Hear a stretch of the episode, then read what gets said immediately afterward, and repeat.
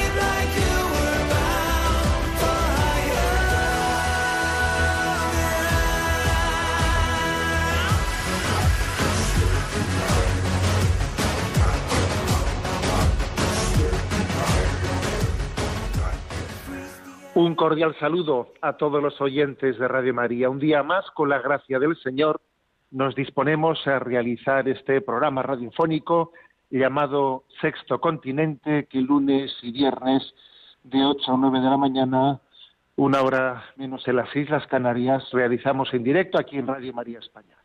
Este programa lo realizamos pues el 31 de diciembre, cuando concluye el año y estamos a punto de estrenar el Año Nuevo de de, manos de María con la festividad de Santa María, Madre de Dios. Obviamente, el fin, el fin de un año creo que nos, mm, nos permite una reflexión especial en el día de hoy. Hay una famosa expresión pronunciada no precisamente en un contexto cristiano, ¿eh? sino más bien todo lo contrario, una frase de Mao Zedong que dice de derrota en derrota hasta conseguir la victoria. Y podríamos hacer esa expresión, convertirla, cristianizarla y descubrir que, que cuando hacemos una lectura de lo que ha acontecido en este último año, perfectamente desde el sentido cristiano podemos decir, bueno, ha sido un año duro en el que la esperanza, en el que los valores cristianos han sufrido muchos ataques, muchísimos ata- ataques. Después voy a intentar hablar de algunos en concreto, los que han acontecido en este último momento de este año 2021. Y sin embargo, sin embargo, creo que proclamamos, estamos llamados a proclamar nuestra esperanza cristiana en medio de esta situación.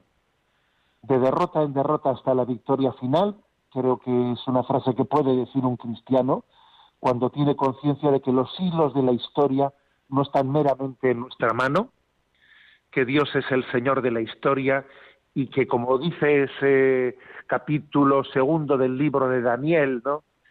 cuando se cuenta esa historia, se interpreta ese sueño de, de Nabucodonosor II, en el que ese niño, ese profeta Daniel, le dice, mira, ese imperio que parecía invencible, que tenía una, una cabeza de oro, pero un cuello de plata, pero un pecho de bronce, pero una cintura de hierro y finalmente unos pies de barro, se ha derrumbado, se ha caído para mm, sorpresa de todos nosotros, ¿no? Parecía invencible, parecía un gigante que se adueñaba del mundo, pero sabes lo que te digo, está contado está pesado, está dividido, está contado en la providencia de Dios el fin de este anticristo.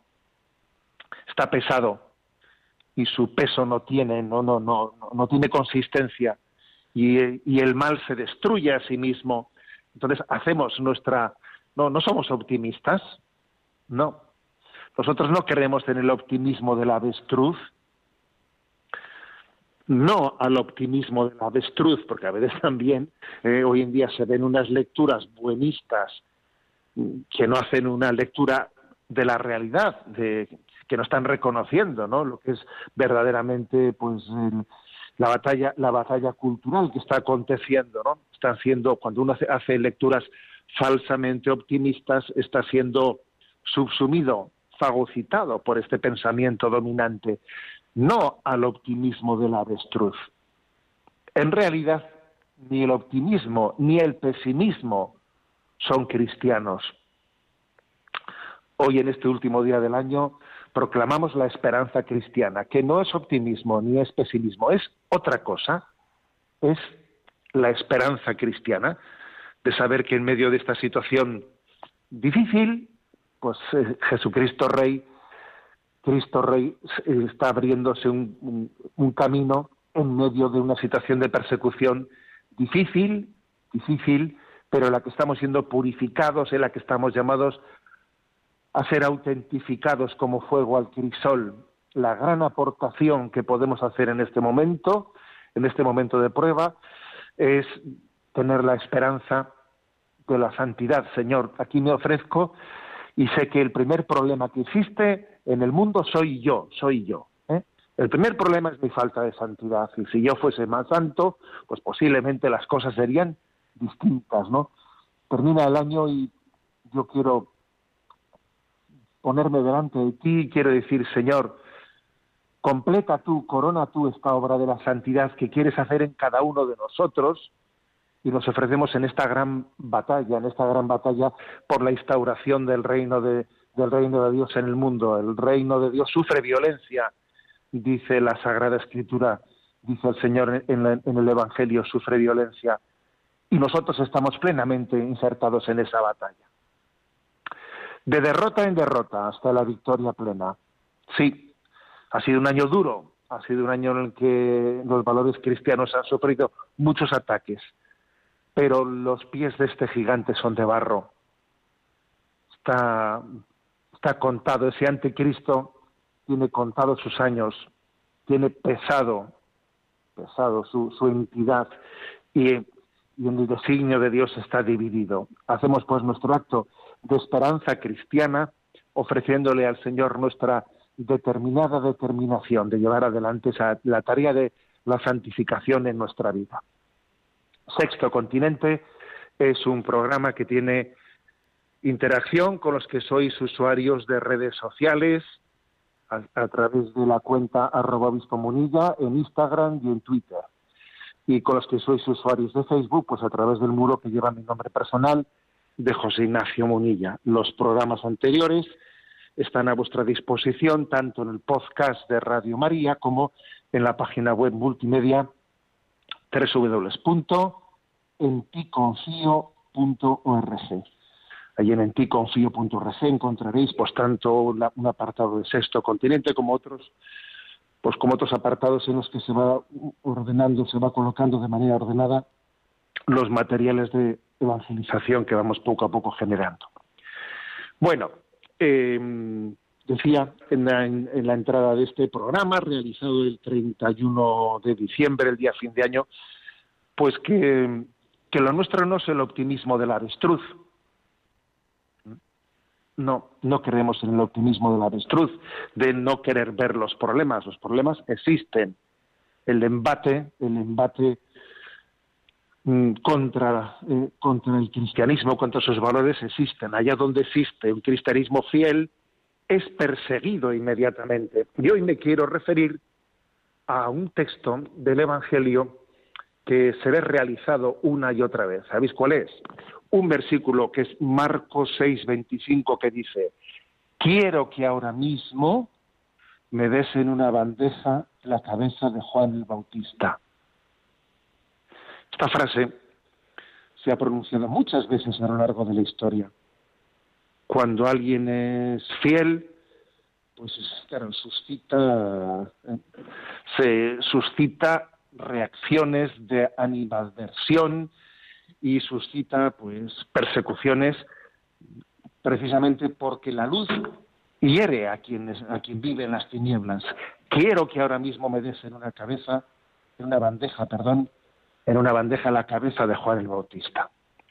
Y, esta expresión la hemos visto, pues realizada una y otra vez, ¿no? Pues en, distintos acontecimientos que esta misma semana pues, han sido noticia y quiero compartiros algunos de vosotros. Por ejemplo, voy a compartir dos a nivel internacional. Hemos sabido cómo, y os pido oración por ello, cómo el gobierno de la India prohíbe a la congregación de las misioneras de la caridad, a nuestras religiosas de Madre Teresa de Calcuta, recibir fondos del extranjero en la India. ¿Mm? Fíjate tú, qué daño, qué daño harán. ¿eh?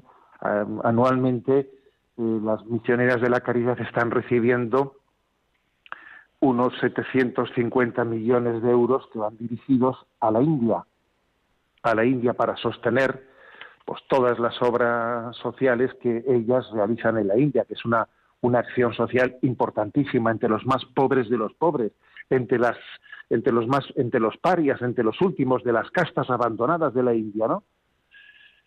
No hacen sino el bien, ¿eh? actuado de una manera absolutamente gratuita, sin sin, sin pedirle a nadie ningún tipo de, de condición previa para poder recibir esa ayuda. No son los últimos los benefactores de, esa ayuda de Madre Teresa de Calcuta en la India. Y sin embargo el gobierno indio ha prohibido, por lo menos temporalmente, ha prohibido a la congregación recibir fondos del extranjero y han quedado bloqueadas esas cuentas corrientes. ¿Habéis oído eh, el eco de esta noticia en los grandes medios de comunicación?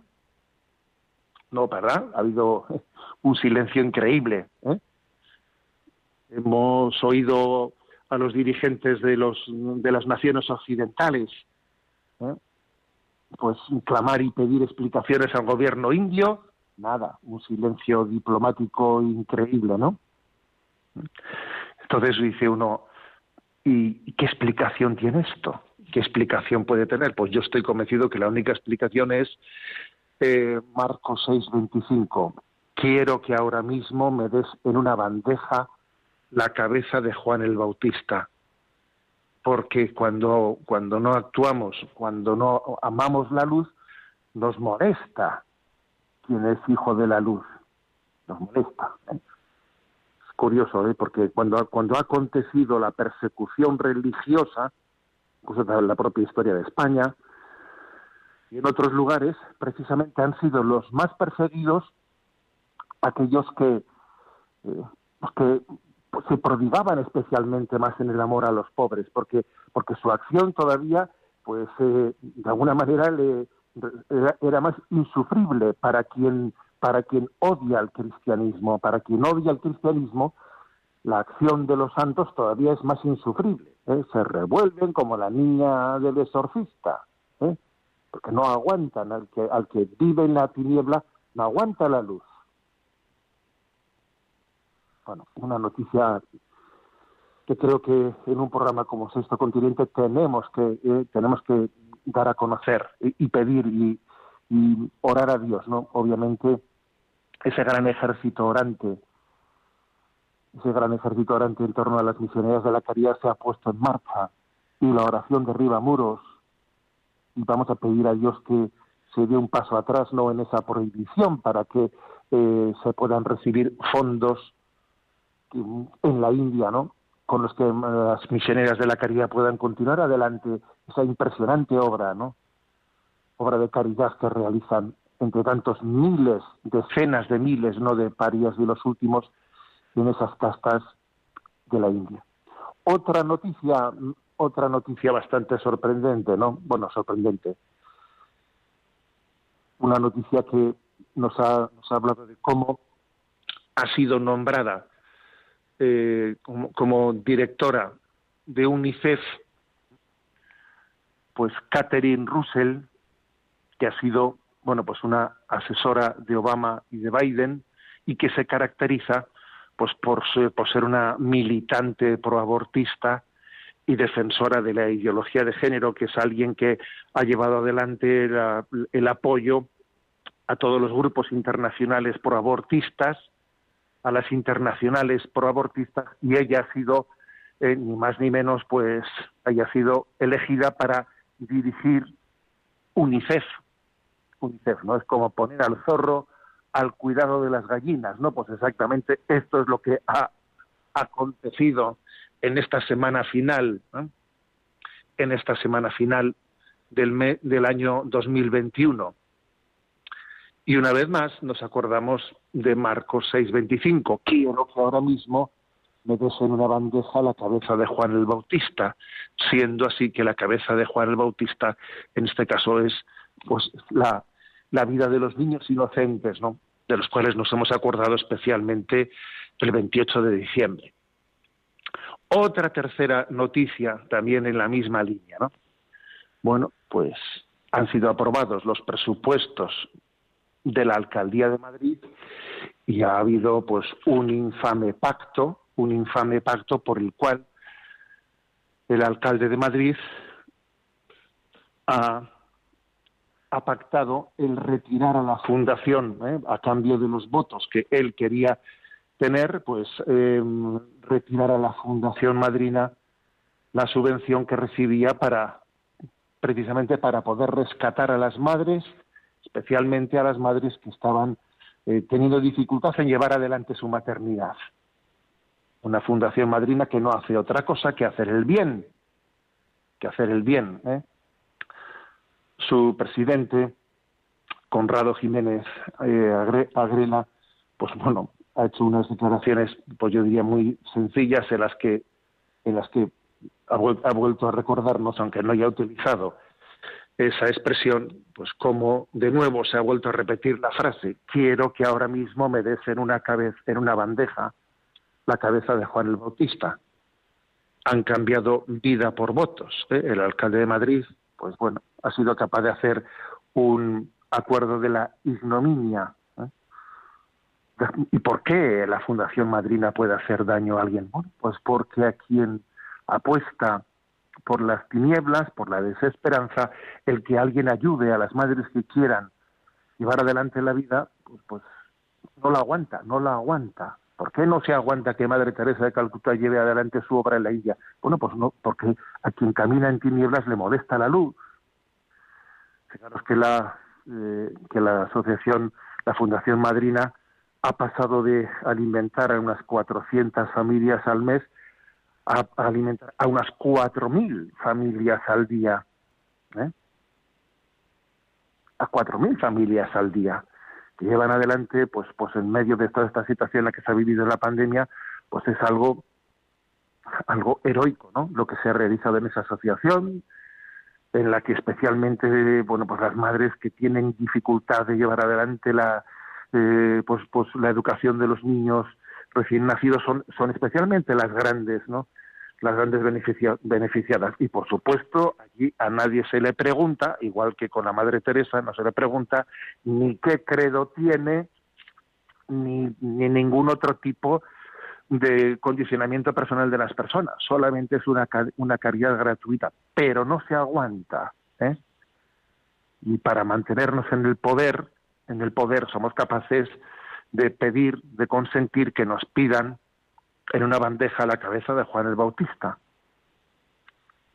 Es increíble, ¿no? Y por último, por último, otra noticia también tremenda de esta semana es que continúa la tramitación de la, la tramitación de esa ley en la que se quiere pues impedir que nadie dé una alternativa a las madres abortistas en el entorno en el entorno de las clínicas abortistas y dándonos, según se va tramitando esa ley, en la que estará penalizado que nadie pueda ofrecerle a quien se acerca a una clínica abortista, que nadie pueda ofrecerle una alternativa, bueno, pues se ha dado un paso, se ha dado una vuelta de tuerca más ¿eh?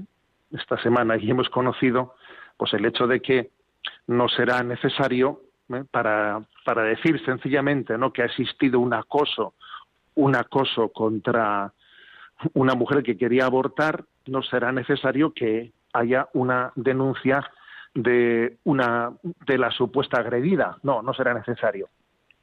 Será suficiente que la clínica abortista llame. ¿Eh? Tú fíjate, fijaros, ¿eh? jamás se ha, se ha producido en España una denuncia de una mujer que se disponía a abortar porque haya sido pues eh, violentada o acosada. Jamás se ha producido tal cosa. Entonces en este momento como obviamente pues eso eso no es así porque no es cierto que a nadie se le cuando se le da una alternativa para poder salvar la vida no es cierto que a nadie se le esté violentando. Entonces claro pues en la tramitación de esta ley el grupo parlamentario del PNV ni más ni menos ha, pedido no pues una que se introduzca un matiz importante en esta ley es que no sea necesaria la denuncia de la persona agravada o de su representante legal. No es necesario. Basta con que la clínica abortista llame por teléfono y diga oiga que hay algunos ahí que han, han hablado con la gente que se acercaba a esta clínica y entonces a petición ¿eh? obviamente este tipo de este tipo de cláusulas en una ley, una ley que se está tramitando a petición de la fábrica la fábrica de matar, que es exactamente lo que es la clínica abortista, a petición de esa clínica abortista se introduce, ¿no? Eh, esta cláusula por la que no será necesario que exista una denuncia de la persona agravada ni de su representante legal. Será suficiente sencillamente con que la clínica abortista diga aquí hay alguien que me está molestando en mi negocio. Y una vez más nos acordamos de, ese pasaje evangélico, de ese pasaje evangélico en el que se escucha esa terrible expresión. Quiero que ahora mismo me des en una bandeja la cabeza de Juan el Bautista. Bueno, después de haber dicho todo esto, me reafirmo que hemos puesto cuatro casos, mm, bueno, pues bien fuertes, ¿no? Cuatro casos bien fuertes, como son el, la prohibición en la India de la llegada de fondos para ayudar a los más necesitados a través de la obra de Madre Teresa, pues mm, la elección como directora de UNICEF a una de las máximos exponentes de, de la agenda abortista, como son también pues la retirada de fondos a la Fundación Madrina de Madrid, ¿eh? a cambio de que el alcalde pueda tener sus presupuestos eh, aprobados, como son esta ¿eh? esta introducción a, cargo o por iniciativa del grupo parlamentario del PNV para que mm, pues la persecución contra quien intenta ofrecer una alternativa a la madre que se acerca a abortar pues pueda ser eh, perseguido sin necesidad de que nadie de que haya habido una denuncia por parte de la supuesta persona que podía estar siendo violentada, sino sencillamente a petición de una clínica abortista. Bueno, estos tipos de situaciones, estas cuatro situaciones a las que me he referido y tantas otras, yo creo que se engloban en esa afirmación que hacíamos al principio, ¿no? De derrota en derrota hasta la victoria plena porque creemos que aunque no hay no hay motivos para el optimismo, sí hay motivos para la esperanza, porque esta batalla, la batalla por la vida, no es nuestra, es de Dios. Y los hombres podemos poner muchos obstáculos. Repito, ¿eh? el principal obstáculo es nuestra propia falta de santidad. ¿eh? nosotros somos el principal obstáculo. Nosotros podemos poner muchos obstáculos, pero la obra es de Dios. Y la esperanza cristiana es firme, es cierta. Y entonces decimos, Sagrado Corazón de Jesús, en vos confío. Y confiamos en que el Señor lleva adelante esta obra de salvación y de redención. Bueno, y como muestra de, como una muestra concreta, como botón de muestra, vamos a escuchar un villancico que es el que este año el Colegio Tajamar pues nos ha ofrecido en los brazos de un carpintero. Tiene la característica, el villancico de este año del Colegio Tajamar, de haber sido hecho en colaboración con el Colegio Cambrils, eh, que es un colegio de educación especial. Creo que ha sido pues muy interesante. Esta colaboración en el villancico de este año, pues precisamente por el hecho de que otro de los ataques de la ley de educación recientemente aprobada en España es un ataque contra los colegios de educación especial. Parece que existe un Estado que cree, que se cree con capacidad de, de educar mejor ¿eh? a, los, a todos los niños que estén en situaciones pues, especiales, ¿no? Que los propios padres, ¿no? Por eso me parece interesante este villancico hecho en colaboración entre el Colegio Tajamar y el Colegio de Educación Especial Cambrils. En los brazos de un carpintero. Lo escuchamos.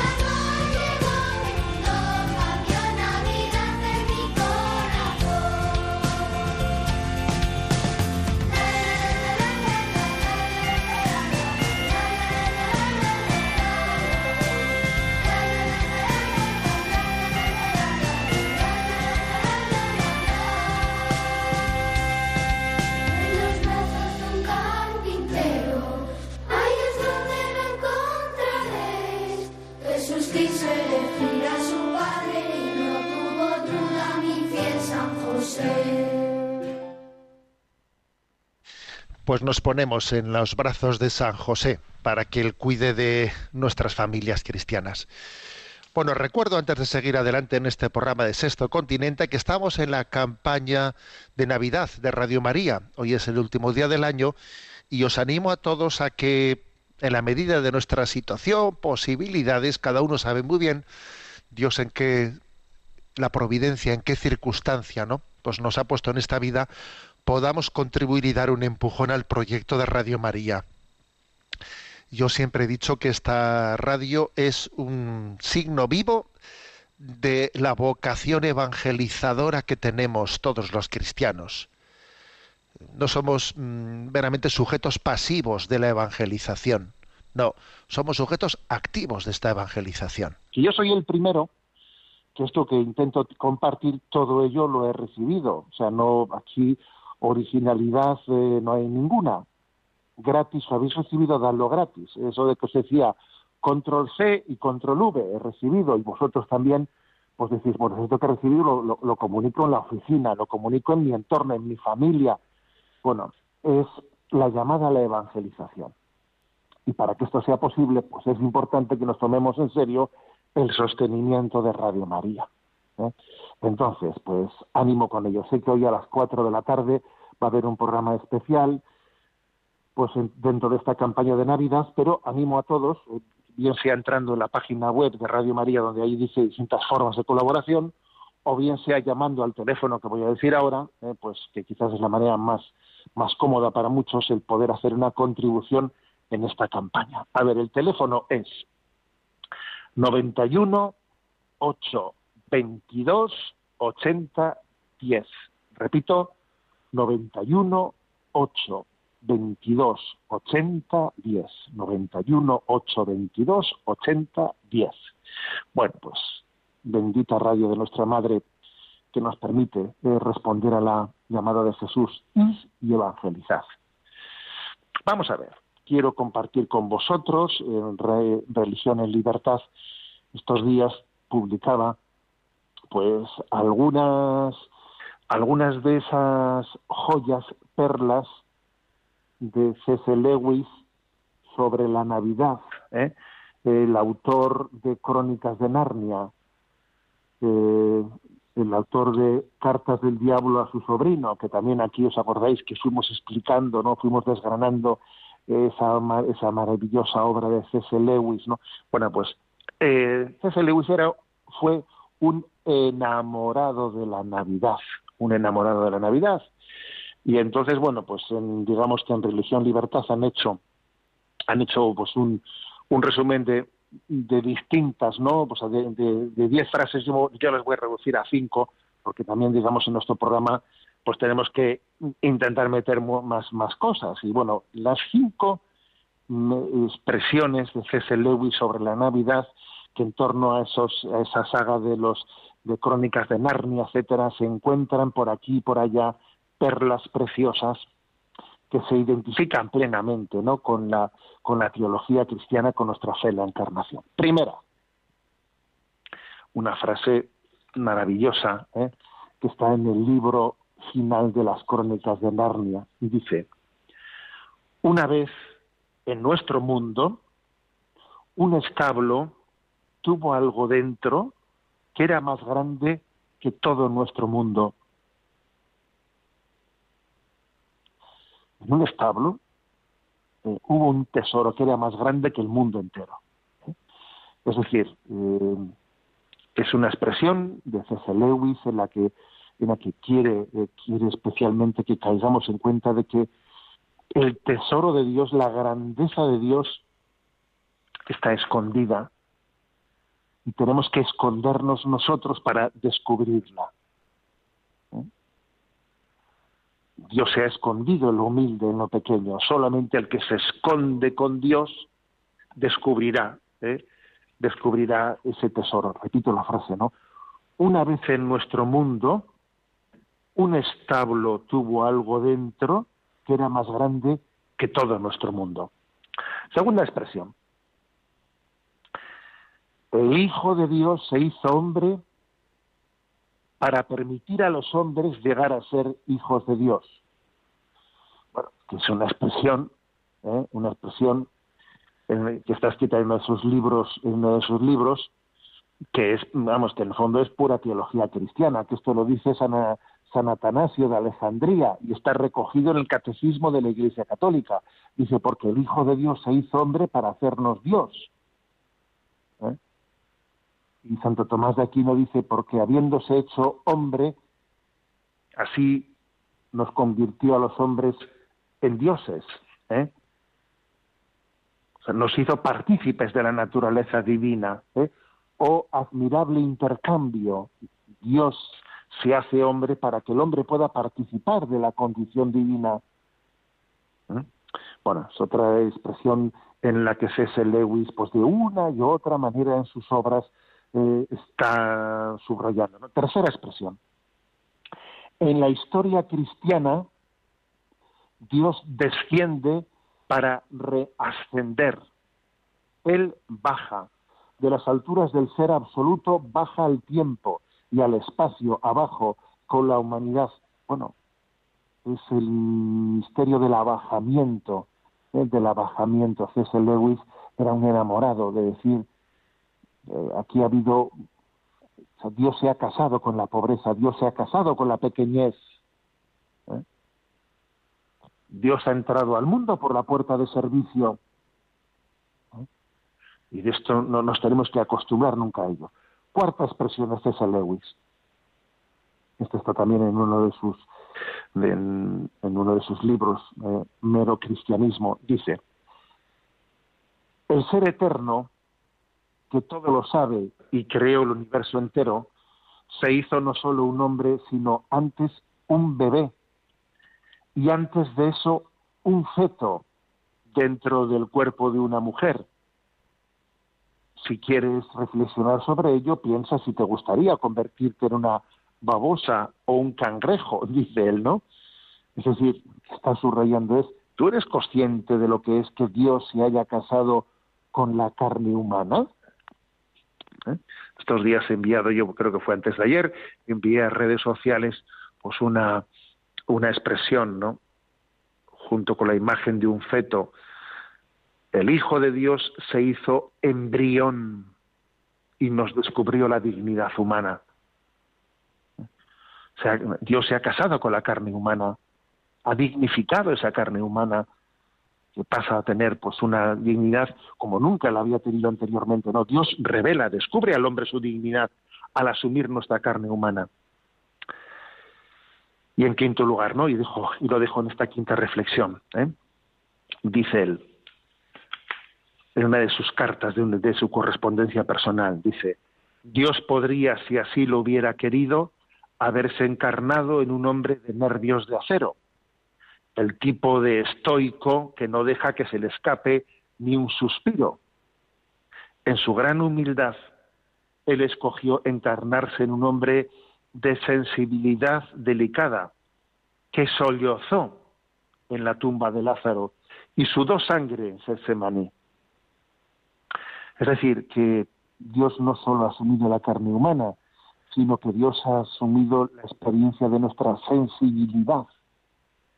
Dios siente, Dios sufre, Dios padece, Dios ha compartido, ¿no? Comparte lo que es la, la experiencia de la humanidad. Y de eso nos tenemos que enamorar. ¿eh? Bueno, ahí lo dejo y quien quiera pues tener una, eh, pues una profundización mayor porque yo he hecho un pequeño resumen de cinco puntos, pero que sepáis que, eh, que en Religión y Libertad nos han compartido, con fecha del ve- 28 de diciembre, diez frases de C.S. Lewis sobre la Navidad para explorar su misterio y su grandeza. Bueno, tenemos nuestro momento Chesterton. ¿eh? Y dentro de, de, esa, de ese ir desgranando, eh, pues distintas, eh, distintas expresiones che- chestertonianas, que están como clasificados por aforismos. Vamos a hablar del tema del aforismo sobre la narrativa, que obviamente está escrito por alguien pues que era un gran narrador, ¿no? Un gran literato como Chesterton. Bueno, lo primero, eh, Chesterton subraya que el buen escritor nos introduce en un misterio que le supera al escritor mismo, ¿no? Al narrador, que es el misterio de la vida. Dice, literalmente, leo, la victoria más noble y difícil para un personaje de ficción es la victoria de haber lo- logrado sugerirnos que hay en él mucho más de lo que muestra en el marco de la historia. Es decir, pues un narrador, bueno, pues hace, narra una novela y pone sí un y claro, en una novela, pues eh, los personajes son de ficción generalmente, ¿no? Bien, pero, pero él, el trabajo de ese narrador es sugerirnos que en el misterio de la vida hay algo que, que va más allá, que supera a ese personaje, ¿eh? que ese personaje, que cuando hacemos una narración estamos como viendo una pequeña parte del misterio de la vida que supera esa, esa narración que estamos haciendo. En esta línea, eh, Chesterton es muy, digamos, muy enemigo de una visión narrativa meramente historicista, ¿eh? historicista, que ignora el misterio de la vida. ¿eh?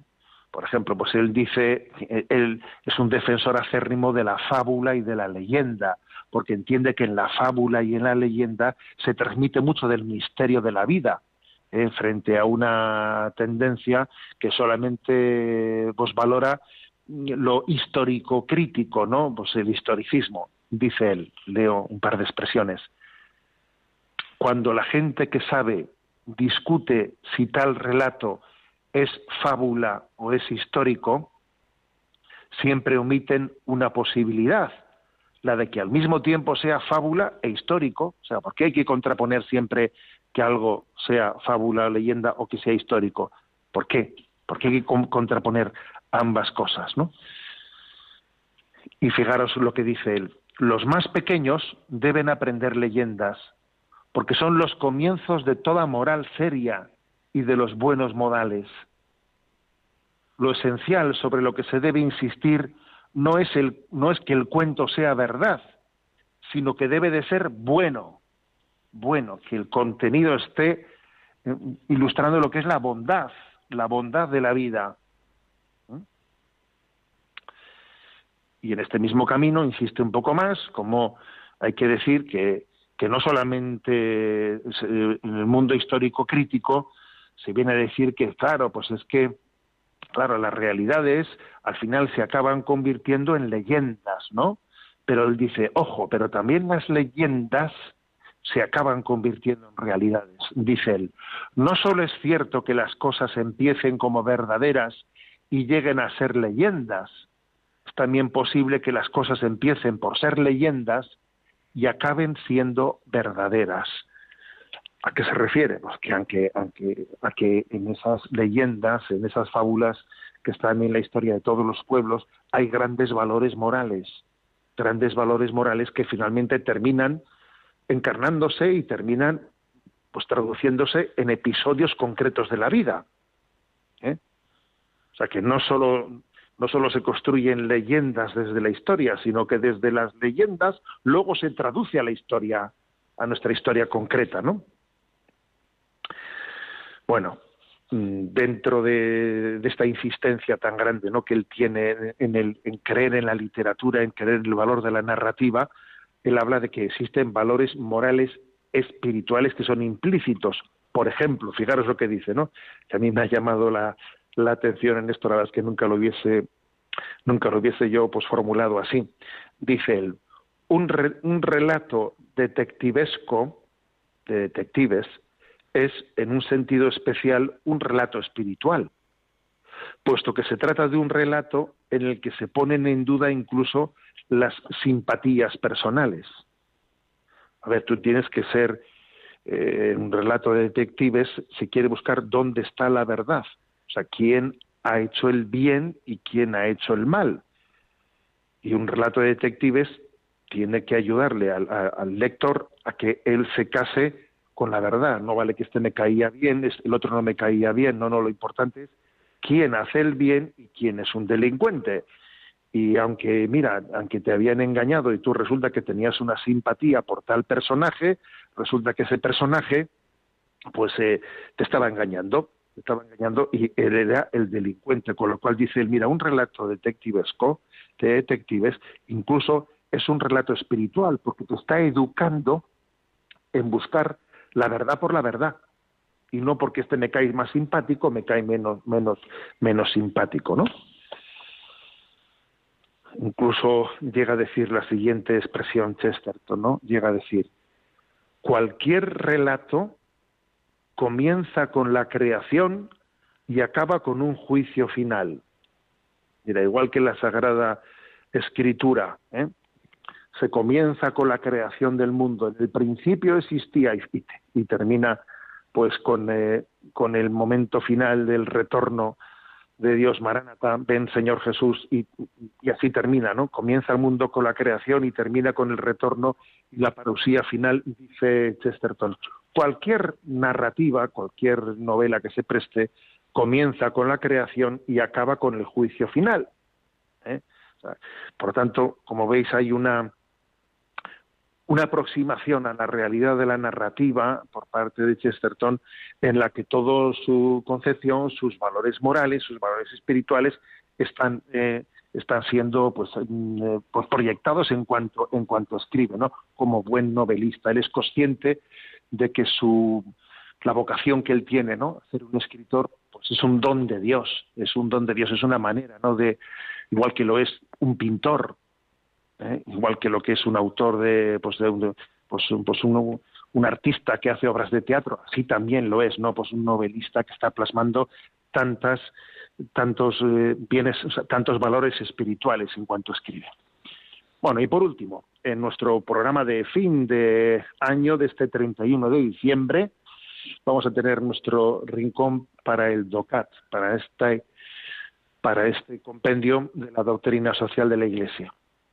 Comentamos el número 261, donde se recoge lo que dice la Iglesia acerca de la ética del medio ambiente. Y responde, el texto central de la Iglesia en temas de ecología es la encíclica del Papa Francisco Laudato Si, del año 2015. Es un análisis extenso de la amenaza ecológica elaborado junto a muchos científicos acompañado de la descripción de las causas de la crisis. La crisis ecológica no solo reside en la ostensible debilidad política, sometimiento de la política ante la tecnología y las finanzas, ni en la descontrolada explotación económica de la tierra que de ahí se deriva. El origen central de la catástrofe hay que, que buscarlo en el propio ser humano, en el gran deterioro de su comportamiento relacional, mi relación interior conmigo mismo, con los demás, con Dios y con la tierra. La conversión salva al ser humano que debe aprender que el auténtico cuidado de nuestra propia vida y de nuestras relaciones con la naturaleza es inseparable de la fraternidad, la justicia y la fidelidad a los demás. Así la verdadera ecología es al mismo tiempo protección del medio ambiente, ecología humana, ecología social y ecología cultural, todo en uno. La libertad humana, añade Francisco, es capaz de limitar la, la técnica, orientarla y colocarla al servicio de otro tipo de progreso más sano, más humano, más social, más integral. Además de Laudato Si, también las encíclicas Populorum Progressio 1967 y Caritas in Veritate 2009 son otros importantes documentos sobre la relación entre la responsabilidad social y la autodestrucción ecológica de la tierra. Bueno, este punto dice, a ver, ¿dónde está recogida, digamos, la, el magisterio de la Iglesia sobre el tema, digamos, de la conservación del medio ambiente? Bueno, pues la encíclica más específica, sin duda alguna, es Laudato Si, ¿eh? que podríamos hablar que habla de una ecología integral, ¿eh? Laudato Si, pero no, pero no únicamente. Hay que decir que hay muchas personas que, que desconocen que bueno, pues que, un, que uno de los grandes papas que habló de la crisis ecológica fue Benedicto XVI. Ojo, eh, Benedicto XVI en muchísimos de sus discursos, especialmente de inicio del año, etcétera, pues algunos de ellos los, los dedicó específicamente al tema de la crisis ecológica y a esa visión, digamos, integral eh, de, la, de la ecología humana el Laudato Si se recogen muchas citas, ¿eh? muchísimas citas de Benedicto XVI, y de hecho él escribió la encíclica Caritas in Veritate, dentro de la cual se hace eh, se hacen referencias, ¿no? Pues en distintos capítulos al tema de la crisis ecológica. ¿eh? Y también, digamos, en la encíclica Populorum Progressio, ¿eh? de San Pablo VI también encontramos, ¿no? Eh, referencias mm, explícitas al tema de la crisis ecológica. Bueno, eso es por lo que se refiere a, digamos, dónde están las fuentes, ¿eh? las fuentes de, de, la doctrina social de la Iglesia, ¿dónde, encontramos? ¿Cuáles son los documentos principales? Sin duda alguna, Laudato Si, segundo, Caritas in Veritate, del año 2009, y anteriormente había sido Populorum Progressio, ¿eh? en 1967. Bueno, hay que, hay que distinguir, ¿eh? pues que, bueno, pues en, en una encíclica es verdad que se hace, como dice este punto, con la colaboración de científicos, etcétera, ¿no? Pero que obviamente lo, más importante de una encíclica no está en la colaboración de esos científicos, porque de hecho siempre existirán también escuelas de científicos que no se pongan plenamente de acuerdo, ¿eh? que no se pongan plenamente de acuerdo. Entonces, por ejemplo, pues en Laudato Si se dice pues que es difícil saber hasta qué punto, qué grado de qué grado de incidencia tiene en el pues en el cambio climático la acción del hombre puede ser mayor, puede ser menor, no se sabe, eh, pero parece que sí que hay elementos suficientes para entender que sí que tiene eh, que sí que tiene una incidencia. La Iglesia no va a entrar en la discusión científica sobre en la escuela en la escuela de científicos los que unos hacen afirmaciones de un estilo o otro estilo, pero sin entrar en, discusiones de escuela científica, la Iglesia sí se centra en cuál deben de ser las actitudes morales del hombre, eh, pues para hacer una contribución al respeto, ¿no? Al respeto de, de lo que es el don de la casa común que Dios nos ha dado, precisamente en virtud de cumplir el mandamiento de amar al prójimo de no pensar solo en nosotros mismos, ¿no? Sino amar al prójimo. Bien, tenemos el tiempo cumplido. Voy a aprovechar esta oportunidad para desearos a todos un santo año nuevo. ¿eh? Vamos a comenzar, pues, muchos de nosotros, la, el año nuevo, pues, rezando el Te Deum. ¿eh? A ti, Señor, te alabamos, a ti, Señor, te bendecimos. Es una hermosa manera de comenzar el año, alabando a Dios, bendiciéndole rezando el Te Deum, también a veces eh, el canto de, del Beni Creator, ¿no? Mm, eh, ven Espíritu Santo, renueva, eh, renueva la faz de la tierra, es otra manera hermosa de, iniciar el año nuevo.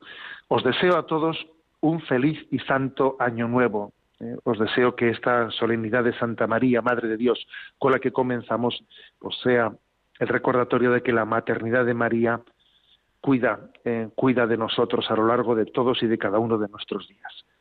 La bendición de Dios Todopoderoso, Padre, Hijo y Espíritu Santo descienda sobre vosotros. Alabado sea Jesucristo.